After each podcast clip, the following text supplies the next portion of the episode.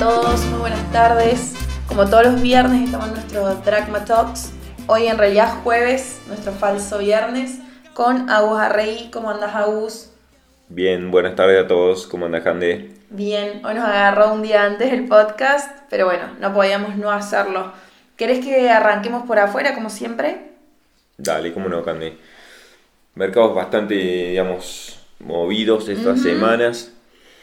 Eh, hasta lo que va del día de hoy, digamos, eh, hoy los mercados están teniendo un, día marginalmente negativo. Sí. Eh, terminó septiembre y terminó el tercer trimestre del año. Que generalmente es un trimestre flojo, ¿no? Y el cuarto siempre suele repuntar. Sí. Bueno, eso, pasó que es el lunes martes. Y entonces, de todas maneras, estamos un poquitín abajo de los mínimos de junio en general.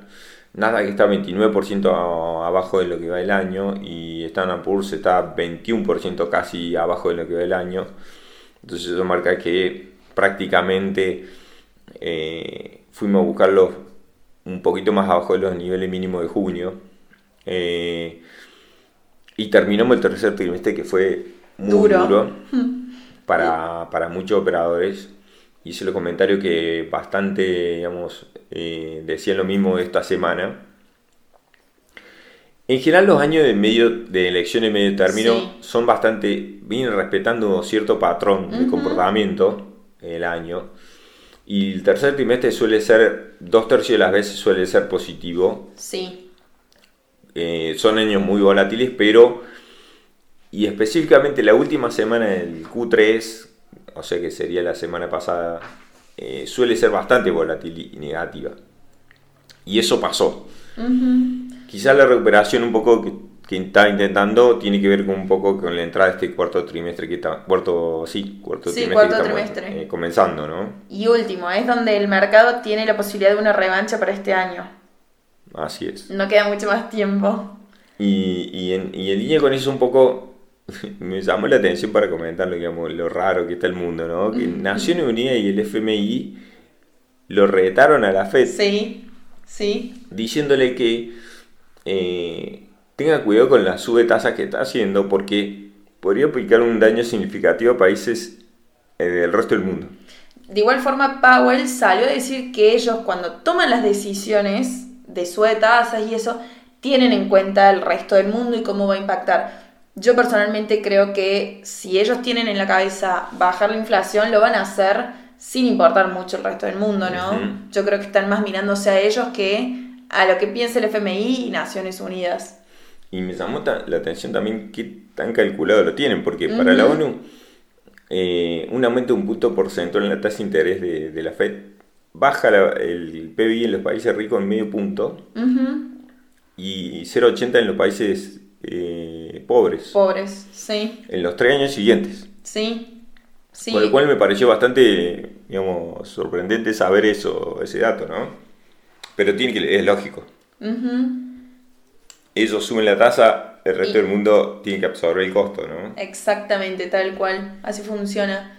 Después también algo que se habló mucho esta semana, fue Credit Suisse. El fin de semana ya se empezó a escuchar, se habló mucho sobre eh, los default swaps. ¿Qué crees sobre eso? ¿Realmente estamos por ahí acercándonos a la caída del segundo banco más grande de Suiza o se está exagerando? Yo creo que puede ser que, digamos, el banco está en problemas sin duda. Eso sí. Ahora, los IDs de, de Credit Suisse saltaron hasta 350 basis en su, hace un par de días. Eso no es bueno, por supuesto. La volatilidad del papel es extremadamente mm, grande, pero no es, es solo un poco más grande que el resto de los papeles financieros importantes y que el promedio de bancos europeos y estadounidenses. ¿no? Sí. Entonces, para ver un poco la comparación, ¿qué tan grave es lo de Credit Suisse? Si yo miro los bonos de Credit Suisse 2025, están operando alrededor del 6,5% de tasa. Sí. Eso es, es quizá un poco alto para el, rubro, pero Ucrania cotiza 67% de tasa. Entonces, un incumplimiento de pago de Ucrania es bastante probable. probable pero por lo menos el precio de los bonos, de los bonos de Credit Suisse, no están marcando por ahora un inminente default o un, periodo, un, problema de deuda del banco. Y si yo miro el, el City One, que sería el Capital Tier One, que es la principal medida de fortaleza financiera que, usan los reguladores bancarios globales, sí. Eh, que es eh, está compuesto por el capital básico, o sea, acciones más eh, reservas, más participaciones y, instrumentos híbridos que puede tener el banco en relación al, a los activos ponderados por riesgo que tiene. Ese nivel de banco está en 3,5%. Sí. Europa exige 10% y Estados Unidos exige 8%. O sea, que está pasado, pero tampoco tanto. No, no, está bien. O sea, un nivel alto claro. es mejor. Sí, sí, sí. Pero en 2008, por ejemplo, los sí. One de casi todos los bancos están por debajo del 5. O sea, el sistema en general no, no está más débil que en 2008, está mucho más fuerte. Ahora, por supuesto que el banco estaba bajo presión tiene problemas de gerenciamiento, tiene una, herida grande con el, cierre de su parte de Prime Broker a raíz de los de los fondos de hedge como el de Arqueos y, otro más. Tiene un problema legal con el tema, tema de eh, lavado y un expresidente de la Europa eh, Oriental con problemas, etc. Y este, sin duda que el papel está bajo presión y bajo ataque. Pero si yo me pongo a ver, su estimación de ganancias cayeron 70% y el papel cayó 70%. Sí, la caída del papel va a la par de, sus, de las estimaciones de las ganancias, sí. Y si yo miro quizá Deutsche Bank, JP Morgan, HBC, todos cayeron entre, 20, entre 25 y 45%. O sea, el papel está sobrecastigado. Sí. Pero en general los papeles financieros están castigados. Todos. Este mucho más, pero yo lo asimilo bastante al nivel en la época que Bank of America, que City llegó a un dólar. Claro. Donde dijimos, che, City quiebra, se habla todo eso. Banco, eh, Deutsche Bank estuvo zombie, no sé si aún lo está, digamos, pero... Entonces yo creo que los suizos no... No sé si van a entregar la bandera de, su, de uno de sus dos principales bancos. Cuando en Suiza el negocio financiero no es un negocio para la economía suiza marginal, no, es uno de los principales negocios de Suiza. Yo creo que antes de dejarlo caer, salen a rescatarlo. Y, el central suizo, digamos, tiene muchísima fortaleza. Sí. Lo hemos hablado justamente hace unos viernes sobre la posición del central suizo respecto al resto de los centrales. Sí. Entonces, bueno, eso es lo que se habla un poco sobre Credit Suisse, que algunos nos consultaron estos días. ¿no? ¿Qué más tenemos? Brasil también estuvo de elecciones el domingo pasado. Sorprendió Bolsonaro. Se esperaba aproximadamente un 33% de votos a su favor. Y la verdad que si bien Lula tuvo la mayoría en esta primera vuelta, yo creo que la estrella de la elección fue Bolsonaro. Sacó 48 puntos y sorprendió, 43 puntos peor, perdón, y sorprendió mucho. Y además se va a quedar con el control de la Cámara de Diputados y Senadores. Que no es algo menor. Entonces Lula es muy difícil. Históricamente, las primeras vueltas en Brasil, el que gana primera vuelta gana la segunda. Sí, eso no pasó, nunca se dio vuelta eso. No, y yo creo que por ahí termina ganando Lula. Pero Seguramente. Marcó una buena elección Bolsonaro. Y va a ser un gobierno de Lula no tan extremo. No. Porque tiró a la izquierda porque va a tener que negociar y, va a tener las cámaras en contra. Exactamente. Entonces eso creo que el mercado está festejo en tema, el tema brasileño, eso ese lunes, este, este lunes. Este lunes, sí. Después hay algunas cosas, por ejemplo, que vi estos días sobre si estos mínimos que estamos viendo, como decíamos al inicio, son el mínimo del mercado, no, que es lo mismo que un poco nos se todo el mundo en junio sí, y después el mercado rebotó desde aquel lugar. Hay una especie de 5G list que hace LPL Research, donde a ellos de 5 puntos hay dos que ya le marcan que estaríamos en mínimo, pero hay tres que todavía no, digamos, eh, no se convalían que tuvieron el mínimo. Uno es el índice VIX, el índice de volatilidad, todavía no, no, no sufrió un niveles de extremo eh, pánico. No. Otro es el VIX relacionado con, con la baja en el Standard Poor's, o sea, cuando sube el VIX y baja fuerte el Standard Poor's, hay una relación que les da que toca el mínimo. Eso todavía no, no les avisó. Y una relación de put y call ratio, digamos que es una relación de apuestas por opciones, sabe quién, quién, está pensando en que el mercado va a subir o bajar, que les da también que todavía no se produjo esa alerta. Pero sí hay un índice que se llama NICE Trim, que mide un poco la velocidad de las compras o ventas hacia arriba o hacia abajo, si está en un nivel de panique o no. Y eso sí ya les marcó mínimo. Y también cuando y esta es una medida que hemos hablado un poco, cuando, la media, cuando las medias de 200 en el SP500, el 20% de los papeles las rompe hacia abajo y después las vuelve a romper hacia arriba, es una señal de, mínimo y eso también ya ha sucedido. Así que bueno, para ellos dos de los cinco puntos que necesitan para decir que estamos en mínimo les, ha avisado. O sea que un poquito todavía faltaría según ese estudio. Exacto, sí, falta, falta. Puede ser y es lógico, digamos. Bien, y cerrando tres trimestres ya del año. ¿Cómo crees que avanzamos a partir de ahora, no? ¿Qué, ¿qué se habla en el medio los operadores? ¿Qué... Yo leía, mm, y les contaba el martes en la charla muy interna, comentarios, junté muchos comentarios de operadores sobre este trimestre. Operadores con historia, ¿no? Sí, o sea, que tienen años y años en el mercado. Había uno, que ese fue el título de una placa que, que yo hice, que decía fue uno de los trimestres más salvajes que viví en mis 40 años de trading. Y eso me parece que reflejaba muy bien eh, el sentimiento que todos vivimos durante este tercer trimestre. Sí, que fue terrible, sí. Los bonos del Tesoro a 10 años cayeron, eh, subieron su rendimiento, cayendo su precio, por supuesto, de 2,97 a 4%.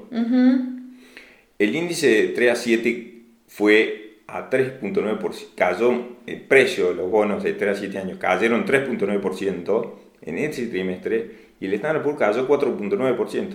Sí.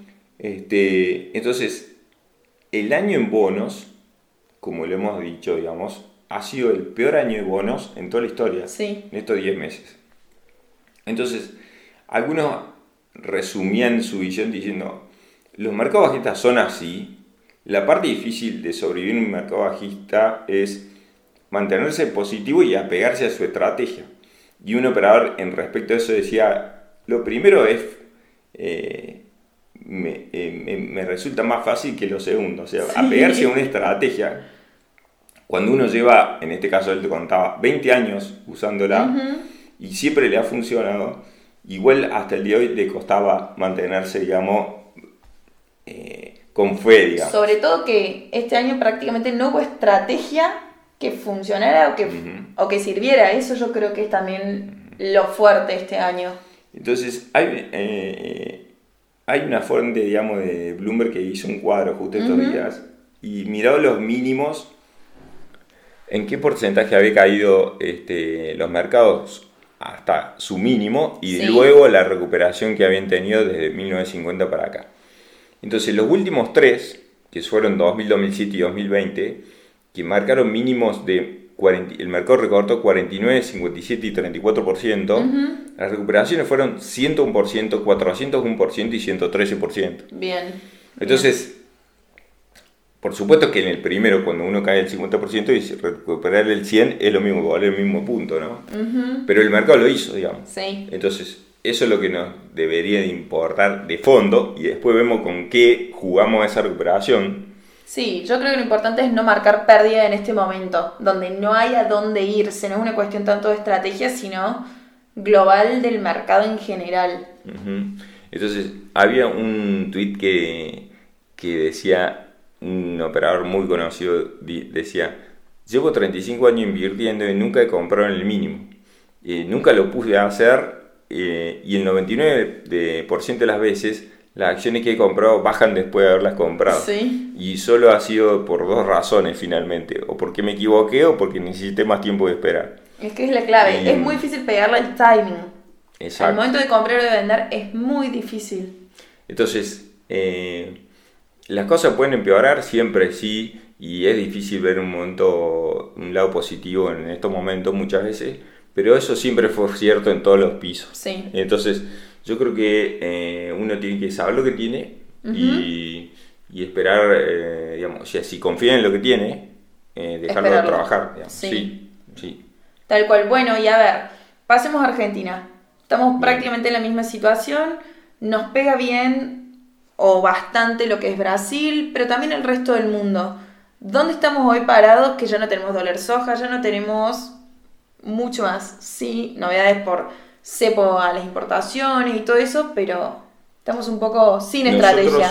Yo creo que vamos, estamos viviendo los primeros días del post dólar soja. Sí. ¿Qué nos dejó ese, ese dólar soja? Que fue una especie de episodio muy parecido a la cuarentena, al plan platita y a la crisis de 2 en pesos de junio. Sí. Eh, pero mucho más aceleradamente. De hecho, en esta oportunidad, en un mes de dólar soja, la emisión en términos de base monetaria fue del 27%. O sea, se incrementó un punto porcentual la base por día. Cuando había sido medio punto en la crisis de junio por día y 0,2% en el plan platita y 0,3% durante la cuarentena. Fueron periodos más largos aquellos, ¿no? Pero fíjate que cada vez los planes son más cortos, pero son más agresivos a nivel de término de emisión. Y ya ayer te sumo, el central salió a vender reservas después de 22 ruedas, entonces te hace preguntar, ¿toda esta emisión fue en vano o no? ¿Me entendés? Porque si no podemos mantener las reservas que acumulamos, ¿a dónde vamos? Bueno, de hecho, creo que van a intentar mantener esa cantidad de reserva a rajatabla, por eso el plan nuevo de, digamos, de contención de importaciones. Exacto. Lo que pasa que esas importaciones, ¿cuándo las vamos a pagar? Porque ya ahora hay una deuda del central con importadores por importaciones de vengadas y no pagadas de 5.700 millones de dólares. Ese número, algunos le suman un gap que siempre hay de 2.000 millones por pagos por encima de lo de vengado, porque son pagos anticipados que los importadores siempre van, como ya le tienen el timing medido. Pero dejemos eso de lado, son 5.700 millones de dólares que hay que empezar a pagar ahora. Porque se viene acumulando hace, cuando empezaron las restricciones, levemente o tibiamente durante enero. Sí. Febrero, entonces ya pasaron esos seis meses y habría que empezar a pagar, a devolver eso, que son 5.700 millones de dólares. También la cuenta de servicios eh, está con alguna sobreexigencia, pero también si uno, este, si bien se cumplió con la meta de reservas netas, con esta eh, divisa anticipadas, ¿no? Eh, si las reservas internacionales las ajustamos por la deuda que se acumuló con importadores, desde que se firmó el acuerdo con el FMI, serían negativas en 1.700 millones de dólares. Sí, Lo cual eh, es bastante, digamos, si se quiere, un poco decepcionante, porque fue todo un, un esfuerzo, una sobre, un adelantamiento de liquidación, y en un, en, una, en un informe decían, le sacaron el futuro a Pedro para darle el corto paso a Pablo. Exactamente, sí. Eso creo que eh, es lo que vamos a empezar a, estar mirando todos estos próximos meses, incluido por supuesto este mismo octubre, ¿no? Entonces, ¿cuáles son los riesgos acá? Yo creo, y esto gracias a un productor nuestro que especialista en el mercado de y que participó con nosotros en, estuvo el gringo en unos podcasts con nosotros. Tiene que volver. le decimos cariñosamente gringo, y ya sabe quién es nos está escuchando le mandamos un abrazo esta semana él me advertía sobre un tema que es primero la cosecha de trigo la cosecha de trigo en Argentina está enfrentando una, una sequía extremadamente fuerte y el 40% del trigo de, la región centro, que implica, implica, Córdoba, por supuesto, ¿no? Está en malas condiciones. Y el área que se perdería por falta de agua y heladas podría ser récord este año. En 2020, a finales de septiembre, 170.000 hectáreas estaban en situación mala a punto de secarse. Sí, crítica. Finalmente, en aquel año se perdieron 130.000 de esas 170 marcando, ese fue récord, ¿no? En, esta región. En septiembre, de ahora, el 80% del trigo sembrado está entre malo y regular. Y solo el 15 está en buen estado y el 5 está en muy buen estado. Entonces la producción esperada para la cosecha de trigo próxima es de 17 millones cuando, y bajando, Sí. cuando el año la, la anterior fue de 23 millones. Entonces el clima va a ser un, un gran eh, jugador para Argentina en términos de trigo ahora pronto. Sí. ¿no? Entonces, eh, yo creo que ese es un tema muy importante. Maíz también, maíz, abril, justamente esta ya es un análisis que me, que me comentaba él, eh, este productor nuestro, que sigue mucho el tema agro, es un especialista en eso. Abril 23 eh, vale 250 dólares, mientras que julio vale 220. Y eso implica que la siembra que se está dando eh, no, no se está dando porque no hay humedad para sembrar este, correctamente. Y si no se, eso no se lleva a cabo pronto, o sea, si eso no cambia, gracias, gracias a quizá estas lluvias hayan ayudado. Eh, a partir de medio de mes empieza a correr el tema niña y eso se puede grabar este, hacia adelante. Entonces, eh, en 2018 se perdieron por sequía 10 mil millones de dólares y Macri tuvo el, mayo-julio que, que vivimos, sí, ¿no? sí, que pasamos de un dólar de 23 a 40 y así le fue. Entonces, como resumen, digamos, la liquidación de granos eh, este año lleva 37.600 millones de dólares y podría terminar en 41 42 mil Sí. mil millones para el año. Eso comparado contra unos 38 mil millones durante 20 eh, 2021 es un resultado más, más que bueno. ¿No? Exacto. Pensemos que en la época de Macri eh, se pasó de unos 22 a 27 mil millones en, en dos años. O sea, es una mejora fenomenal la que ha habido por la Muchísimo. cantidad de dólares que entran por el campo.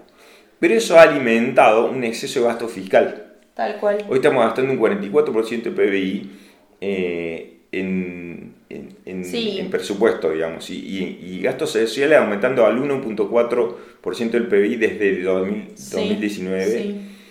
Y si ese, si ese especie de, eh, ¿cómo le diría? Eh, eso es lo que está alimentando el gasto público Sí.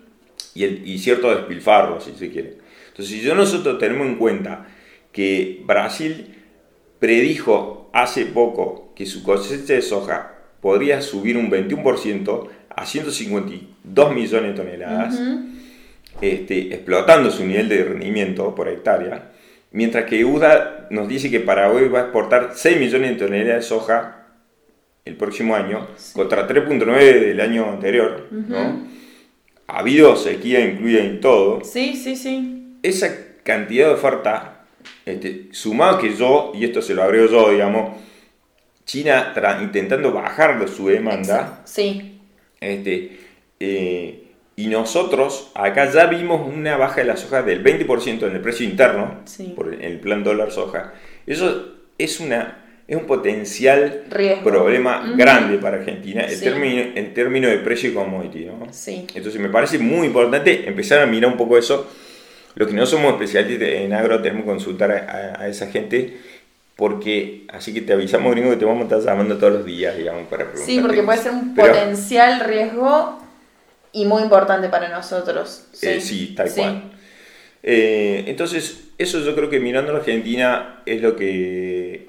Lo- cosa importante que yo miraría en base a lo que pasó esta semana. Bien, Agus, y antes de irnos, se está hablando también bastante, y por ahí es un tema que le interesa a quienes nos escuchan, sobre lo que es el blanqueo, eh, la construcción. Eh, creo que tenías algo para comentarnos ahí, ¿no? Estamos empezando, claro, a ver este, tuviera este blanqueo que yo, por lo que estudiamos nosotros, es una especie ya de perdón fiscal. Exacto, sí. Y le va a servir mucho a quienes tengan algún problema vigente con la AFIP. Eh, hasta el 19 de noviembre de este año, eh, depende, digamos, cuando se realice la, esteri- la esterilización de, de ese blanqueo, digamos, uno va a tener una penalidad de solo el 5%. Sí, Entonces, eh, ya vamos a dar más detalle, digamos, este, pero hay una conveniencia muy grande para aquellos que tienen un problema iniciado ya, o hasta incluso en instancias judiciales, algunas características bastante particulares, que pueden solucionar el tema de una manera muchísimo más eh, barata que... y las- ágil también. Exactamente. Que Entonces, sí. eh, yo creo que ahí va a haber ya vamos a invitar a algún especialista y seguramente a alguien de fondos Sí, nuestros, sí. del fondo inmobiliario, para que nos profundice, digamos, sobre el tema. Pero Perfecto. vamos adelantando que ahí hay una oportunidad para quien tenga algún tema eh, FIP. sin resolver. Sí, sí. Más que, porque más que para blanquear, lo que no está, es para, para mí está hecho para... Está justo para el que ya tiene el problema Exacto. adentro y, Y los- quiere solucionarlo de la mejor forma. digamos. Bien, y por último, a ver, un poco lo dijimos en el podcast pasado de que nos mudamos. Esta semana ya estamos a full en nuestras nuevas oficinas. Todavía estamos desarmando cajas y acomodándonos, pero la verdad que están muy lindas. Y bueno, la esperamos a todos. Queremos que todos nos visiten ahora. Ahora sí, o nos den unos días para, Claro. para acomodarnos, pero nada, cuando quieran. Pero estamos frente al aeropuerto, en el parque empresarial, en la Torre 1, eh, sexto piso. Eh, la verdad que estamos muy contentos de Muy tener una oficina, así que lo esperamos a todos eh, cuando quieran por acá. Así que bueno, ese fue todo el podcast por hoy. Nos vemos, sí, ahora el viernes que viene. Y los esperamos por las nuevas oficinas y ojalá tengan todos un muy lindo fin de semana largo. Un abrazo para todos, buen fin de semana.